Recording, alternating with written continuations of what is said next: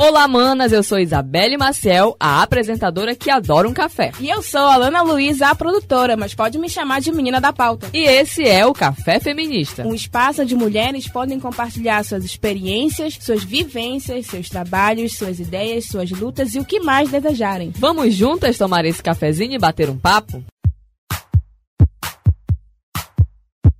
Lembrando que toda sexta-feira tem episódio novo no Spotify e no Anchor. Nós também estamos no Facebook Café Feminista e no Instagram arroba podcast underline Café Feminista. Lá você pode acompanhar as novidades sobre o podcast e também temos nosso número de WhatsApp para você entrar em contato e mandar suas sugestões e também receber informações. Então anota aí: DDD 93 991 13 8704 991 13 8704 alcançando a vitória com as próprias mãos. Com as próprias mãos, é. Se é pra vencer, deixa quem sabe fazer. Tô na luta, sou mulher, posso ser o que eu quiser. Se é pra vencer, deixa quem sabe fazer. Tô na luta, sou mulher, posso ser o que eu quiser. Posso ser o que eu quiser. Olá, manas! Estamos começando mais um episódio do nosso podcast Café Feminista. E para fazer companhia para você na apresentação, estarei eu, Isabelle Maciel. Bom, antes de começar a entrar no tema, entrar no assunto no nosso podcast, eu queria ressaltar que por conta dessa pandemia que a gente está vivendo, desses momentos difíceis, desses tempos difíceis que estamos passando, nós estamos gravando de forma separada com as entrevistadas. Então, pode ser que ocorra alguns problemas no áudio, de repente uma diferença no áudio, mas é no áudio, mas é por conta disso, né? Nós estamos gravando separado as entrevistas, até por uma questão de prevenção também. Mas vamos lá entrar no assunto assunto, porque essa semana, mais precisamente no dia 7 de abril, foi comemorado aqui no Brasil o Dia do Jornalista, o Dia da Jornalista. E nós decidimos dar destaque para as mulheres, para as jornalistas que são profissionais dessa área tão maravilhosa e essencial para todos nós. Eu sou um pouco suspeita de falar, né? Porque afinal também sou uma jornalista e justamente por isso eu, junto com a Alana, é, vimos essa necessidade de destacar essa profissão em um episódio do podcast Café Feminista, até mesmo para que você, mulher que ainda que não é da área, entender melhor como mulheres jornalistas atuam, o que as mulheres jornalistas têm que enfrentar e também você, de repente aí, mulher, menina menina que tá na dúvida, que tá querendo jornalismo, mas ainda não tem certeza. E para falar sobre esse assunto, para conversar, para tomar um cafezinho com a gente sobre esse assunto, a gente resolveu chamar aqui uma jornalista maravilhosa, uma jornalista que representa muito bem a força que uma mulher jornalista tem. Para quem é aqui do oeste do Pará, né, já conhece ela de ver nas telinhas aqui da Rede Globo, mas para quem não conhece, a gente vai entrevistar hoje Débora Rodrigues. Ela é formada em jornalismo, é gerente de jornalismo da TV Tapajós, afiliada da Rede Globo aqui em Santarém, e também é âncora, né, apresentadora do JT1. É com muita honra que a gente recebe no nosso café feminista Débora Rodrigues. Seja muito bem-vinda. Oi, querida, tudo bom? Muito obrigada pela oportunidade de estar aqui, podendo falar um pouquinho da, da minha profissão, da profissão de jornalista, dessa minha rotina, da nossa rotina no dia a dia, na redação. É um desafio diário, mas ao mesmo tempo é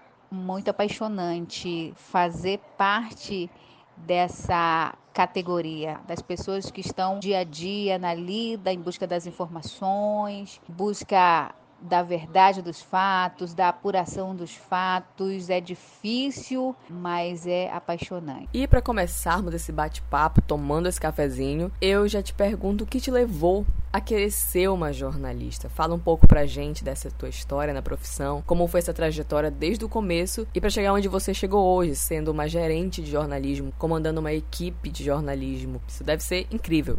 Bom, para começar falando da minha carreira, eu quando criança eu já ficava de olho nos telejornais, né? Os meus 10 anos, 11 anos, eu lembro muito bem que eu ficava assim admirada quando eu via as apresentadoras nos jornais, ficava observando, às vezes até fazia sozinha em casa, né? E aí eu falava: "Quando eu crescer, eu quero trabalhar na televisão. Quando eu crescer, eu quero fazer alguma coisa no jornal". Era assim que eu pensava. E aí eu fui né, crescendo na, na escola, no colégio já desenvolvi algumas atividades de texto. Quando tinha teatro, eu que gostava de escrever as histórias, eu participava muito de rádio, de locução, essas coisas, eu sempre fui muito envolvida porque eu, eu gostava, né? Isso já estava começando a desenvolver dentro de mim, essa paixão por esta comunicação. E aí, quando já é, depois dos 18 anos, eu comecei já a procurar, né, é, atividades que pudessem me levar para este caminho, mas na época eu lembro que não tinha muito, não tinha faculdade de jornalismo, não tinha universidade e eu logo que terminei o ensino médio fiz um concurso para a prefeitura do município de Aveiro, onde meu pai mora. Eu passei e fui trabalhar para lá. E quando eu estava lá no, trabalho, é, eu ouvi falar que ia abrir um curso de gestão em jornalismo. Era uma universidade privada. E eu larguei tudo em Aveiro. Quando eu soube, eu sabia que era aquilo que eu queria, né? Que eu queria fazer, mesmo que é, não era ainda graduação, era só gestão. E eu larguei tudo e, e vim embora. E quando eu fiz minha inscrição no vestibular, passei no vestibular, só que era pago. Eu não tinha como ficar estudando. Eu estudei um semestre todo e quando finalizou o semestre eu não tinha como pagar a universidade. E eu, quando comecei já a estudar, eu logo em seguida já consegui um estágio na época na Ponta Negra, que é, é uma uma filial, uma filiada da, do SBT. E eu comecei a estagiar lá enquanto estudava, né? Só que finalizou o semestre e acabou que eu não tinha condições de começar o segundo semestre porque eu não consegui pagar toda a universidade. Na empresa onde eu trabalhava, a gerente de RH na época disse que tinha uma vaga para mim no setor de master. Perguntou se eu não queria ficar, era uma oportunidade, já que eu ia ter que cancelar o meu estágio porque eu ia é, perder o vínculo com a universidade, então não tinha como conseguir ficar no estágio. E tinha essa vaga lá no, no Master, dentro da TV. E eu topei na hora, claro, queria trabalhar, queria o um emprego, porque queria continuar estudando e fui. E o Master é um sistema assim de muita televisão, de muitos botões, de muita coisa para operar. E eu fiquei perdida, eu tinha uma semana para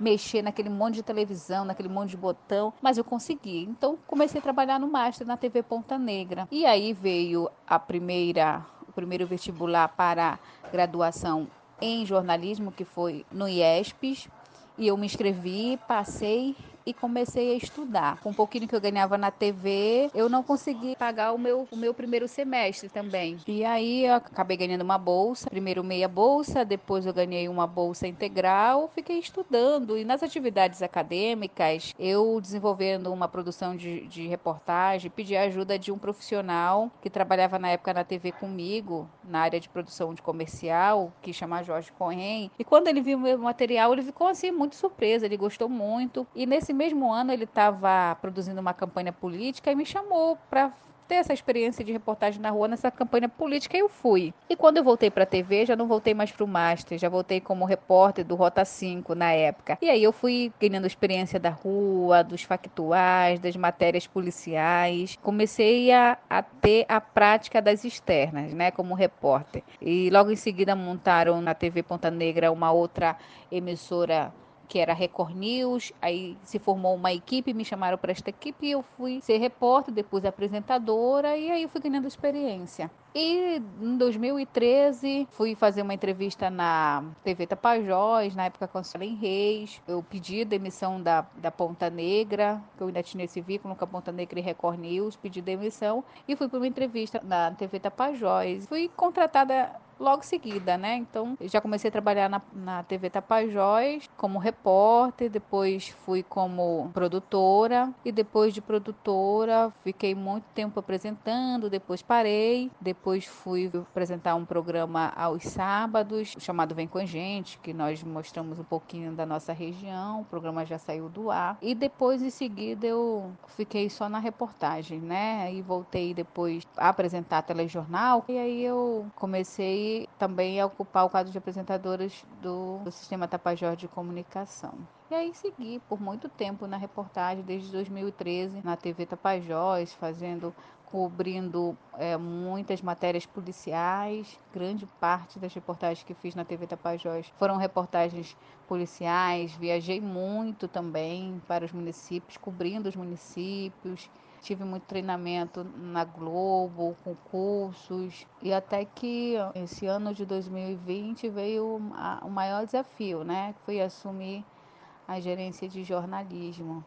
E aqui estou eu nesta missão também, é, tocando o barco com quase 50 funcionários, 50 profissionais do jornalismo que estão nesta mesma missão como eu. Apesar de chefiar uma equipe hoje, eu ainda me sinto repórter, apesar de ser apresentadora, agora âncora, mas a minha a minha profissão, a minha função, eu ainda me sinto como repórter, sabe? Repórter da rua, isso ainda está no meu sangue. Bom, e a gente sabe que ser mulher na sociedade é muito complicado.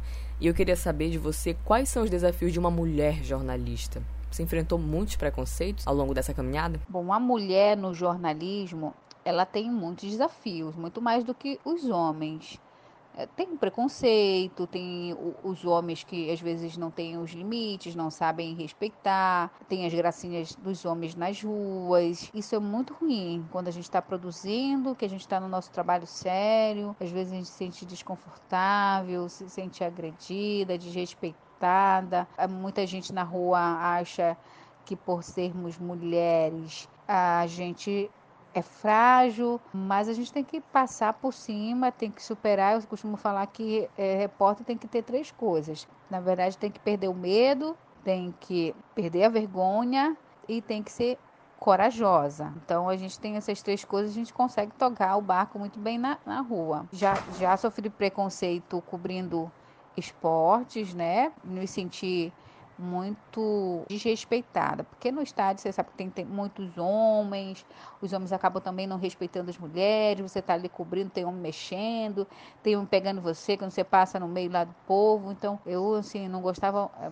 muito dessa parte, apesar de, de também cobrir muito esporte, essa parte de cobertura, de ter que ir para o meio de torcida, isso eu não era muito a favor, né? Mas tinha que fazer, e fazia, cumpria meu trabalho direitinho, mas era, um, era bem ruim mesmo. Ainda tem outro preconceito de que mulher não entende de esporte, que mulher não sabe, a gente também sofre esse tipo de preconceito. Como eu cobria muito polícia, logo no início das coberturas policiais eu tinha muita dificuldade, sabe? Tenho muita gente bacana da polícia que é parceira mesmo, ajuda a gente com as informações, mas tem muita gente ali que é trata a mulher que cobre polícia também muito mal. São poucas as pessoas, mas tem. Então logo no início eu ficava com medo, tinha medo de entrar na delegacia, eu tinha medo de falar com o delegado, tinha medo de falar com o investigador e ser tratada mal, e ser olhada diferente, sabe? Sabe? Eu tinha medo, mas repórter tem que ter uma coisa que é muito importante: é você ir conquistando as suas fontes, você ir conquistando seu espaço. E eu fui devagar, conquistando o meu espaço, as minhas fontes dentro da delegacia e hoje, graças a Deus, já tenho esse contato muito direto com eles. Eles me respeitam, sempre que eu preciso de alguma coisa, qualquer para qualquer um, polícia militar, polícia civil, os órgãos de trânsito, assim, eu tenho esse contato com eles e, e esse respeito, principalmente na hora da, dessa confiança de passar as informações. Né? Isso, graças a Deus, eu consegui. E conta pra gente como é essa vida de ser uma gerente de jornalismo e apresentadora também ao mesmo tempo. Muitas tarefas, responsabilidades também. Como tem sido para você encarar esse desafio? Talvez esse seja o um, meu maior desafio nesta carreira de jornalista, de repórter, de TV de produção de TV. Coordenar uma equipe de quase 50 profissionais é muito desafiador para mim. Tem sido esses dias. Você tem que pensar nos conteúdos que você vai jogar no ar, em todos os, os nossos canais, na televisão, na rádio, no nosso online também. Além de você pensar como o que você vai jogar, nas informações que você tem que passar, não deixar escapar nada de interesse da população tem que ter nos telejornais, além de você ter essa preocupação com os conteúdos, porque a grande responsabilidade é da coordenadora de jornalismo, depois ela distribui as tarefas, mas o produto final é de responsabilidade da coordenadora. Se tudo der errado, quem vai responder é a coordenadora. Então, além dessa preocupação de colocar as coisas certinhas no ar, com responsabilidade, com a verdade e principalmente informações de interesse do público, a gente ainda tem que pensar na segurança dos nossos profissionais, dos nossos colaboradores, das pessoas que estão na rua diariamente, como é que elas estão na rua. Tudo isso é, também é minha responsabilidade. E além disso, ainda tenho que pensar, ainda tenho que ter a concentração para ir apresentar um jornal de quase uma hora e meia. Então, você está lá apresentando e ao mesmo tempo está resolvendo situações externas, situações é, atrás das câmeras. Então, é, é uma coisa bem difícil. Você apresenta, você edita e você coordena. Mas eu estou conseguindo. É, é difícil, mas eu estou conseguindo. Então, nós estamos vivendo um período muito complicado para todo mundo, assim, que a gente tem que, enfim, ficar em casa, se proteger ao máximo. E eu queria saber como está sendo para você essa experiência de estar vivendo um momento histórico, cobrindo uma pandemia que tem sido devastadora, e como você avalia os riscos também que os jornalistas eles correm, como vocês estão se prevenindo desses riscos que não só os jornalistas, mas todas as pessoas, mas principalmente os jornalistas, porque estão ali informando a população. Como está sendo viver tudo isso? Agora, imagina, em falar desse desafio de coordenar uma equipe numa meio uma pandemia dessa, né? É para desafiar mesmo as tuas condições, as tuas possibilidades e as tuas capacidades. E isso está tá sendo desafiador mesmo para mim nesse momento.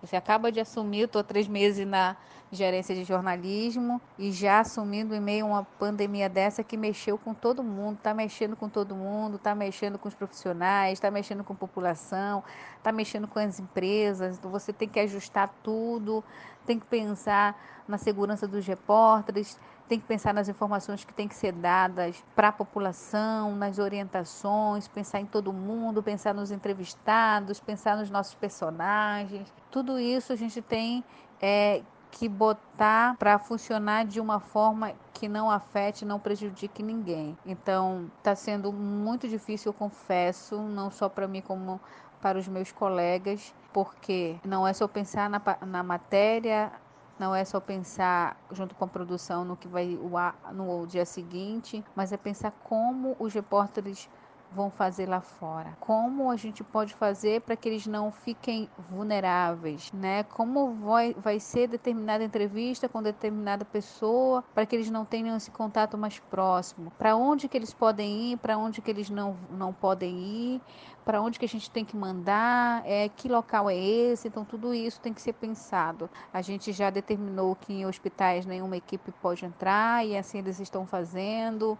Todas as entrevistas que precisam ser gravadas com o foco em hospital, a gente está gravando na frente das unidades, é uma segurança que a gente adotou também. Começamos por determinação e orientação da Globo usar dois microfones, um para o entrevistado e um para o repórter, mas esses microfones eles são higienizados tanto para o entrevistado quanto para o repórter, o, o microfone do repórter.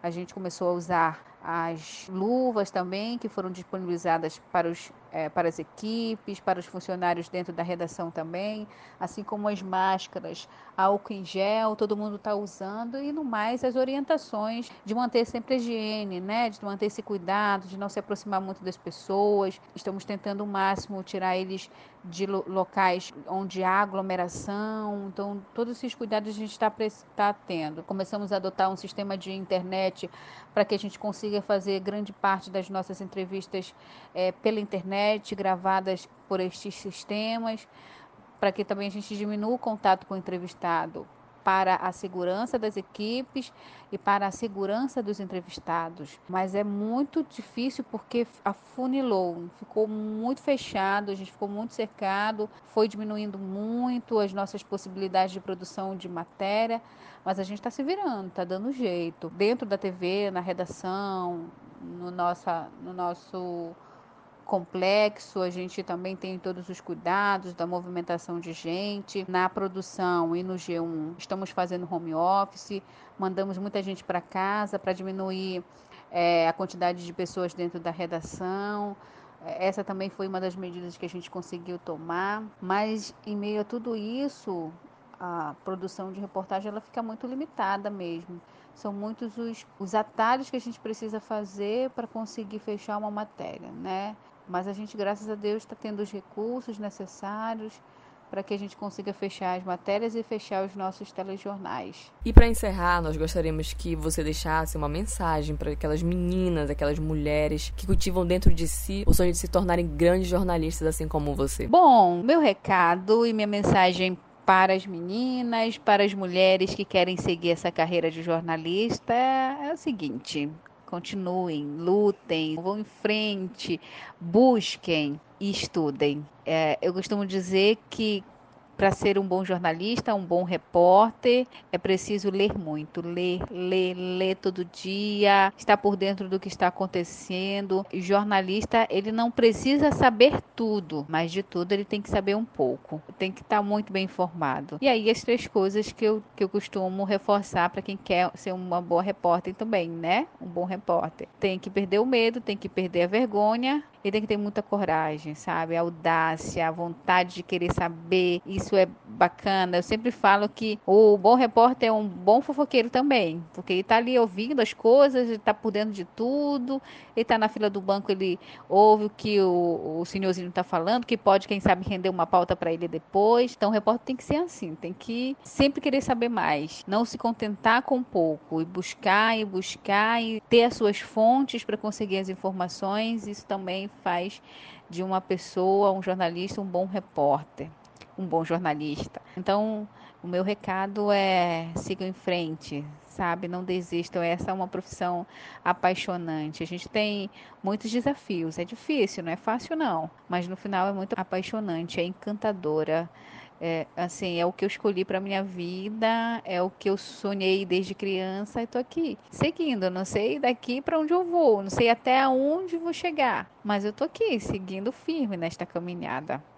Então, é, eu sei que quem chega não se arrepende, se apaixona ainda mais quando conhece essa missão, quando conhece essa profissão linda que é o jornalismo, que é a reportagem. Às vezes você está escolhe ser repórter, mas quando entra no jornalismo acaba se encantando com outra coisa, né? Por exemplo, eu nunca quis ser repórter. Nunca quis ir para frente da televisão, mas quando comecei a conhecer mais de perto, fui me encantando com a televisão e hoje sou repórter, agora apresentadora, né? Então, meninas do meu coração, vão em frente. Eu vou estar aqui o dia que é, quem precisar é só entrar em contato. Eu super apoio, super incentivo e eu digo que essa profissão ela é renovadora todos os dias. Né? Todos os dias a gente tem uma coisa diferente para fazer. Bom, Débora, eu gostaria de agradecer imensamente a sua participação aqui no nosso Café Feminista. A gente espera que você volte sempre aqui para tomar esse cafezinho bater um papo com a gente, compartilhar suas experiências que são incríveis. Eu, como jornalista, admiro muito seu trabalho, admiro muito como foi sua trajetória para chegar onde está hoje e para continuar nessa luta, né? Porque a gente sabe que essa vida de jornalista não é fácil, mas apesar de não ser fácil, ela é muito prazerosa e apaixonante. Muito, muito, muito obrigada mesmo pela oportunidade, viu, de falar é, um pouquinho dessa trajetória, um pouquinho dessa profissão, um pouquinho desse amor, um pouquinho dessa paixão. Obrigada mesmo. E eu tô aqui. Qualquer coisa é só chamar quem precisar do Sistema Tapajós de Comunicação, quem precisar do jornalismo, é só acionar a gente. Obrigada todo mundo que acompanha nosso trabalho. Um beijo. Então é isso aí, manas. Se você que está ouvindo esse episódio tem vontade de ser jornalista, ainda está pensando, com toda essa história que você ouviu aí, com toda essa trajetória da Débora Rodrigues, uma jornalista forte, guerreira, uma mulher que vai à luta e conquista tudo o que quer, com muita competência, com muita dedicação. Eu espero que você se inspire na história dela. Como vocês ouviram, é muita experiência, é muita coisa que uma jornalista passa, mas ao mesmo tempo isso tudo compensa, no final tudo compensa. Então se você tem esse sonho dentro de você, siga em frente, não desista, se torne uma grande jornalista.